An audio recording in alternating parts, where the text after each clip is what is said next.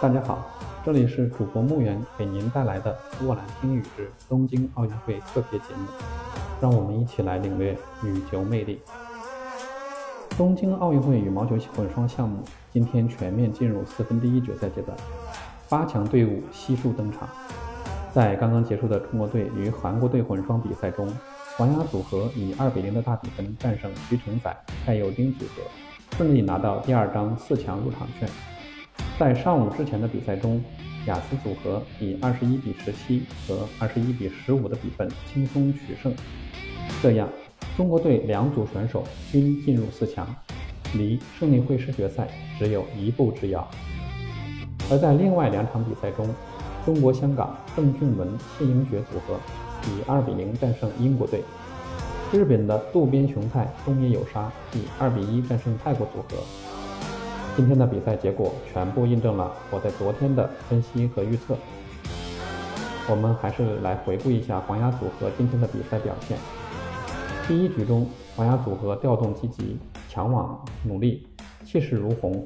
打得韩国组合毫无招架之力，以二十一比九完美拿下。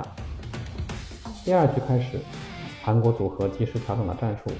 蔡佑丁在网前频繁得分。黄雅组合一度以二比六落后，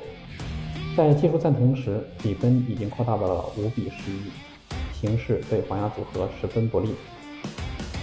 短暂休息后，黄雅组合积极应对，针对韩国组合变化了打法，加强了发接发的连贯，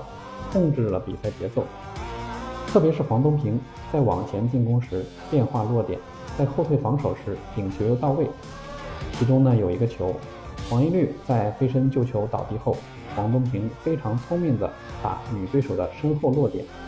赢得了时间，以手转攻，拿下了关键之分。在十比十五落后时，黄雅组合连得八分，反超了三分后，并没有松懈，一鼓作气，以二十一比十六拿下了本场比赛。明天，也就是二十九日上午八点，雅思组合将对阵中国香港组合。取胜应是情理之中，而黄雅组合将迎来半决赛的强劲对手——日本组合渡边雄太、东野有沙。根据牧野的分析呢，黄雅组合如果以目前的状态，获胜概率应在七成左右。这场比赛才是中国队整个混双项目的关键之战，也是中国队能否确保混双金牌的焦点之战。让我们拭目以待，期待混双项目提前夺冠。以上就是本期的全部内容，谢谢您的收听，并欢迎您关注主播穆远的沃兰听语。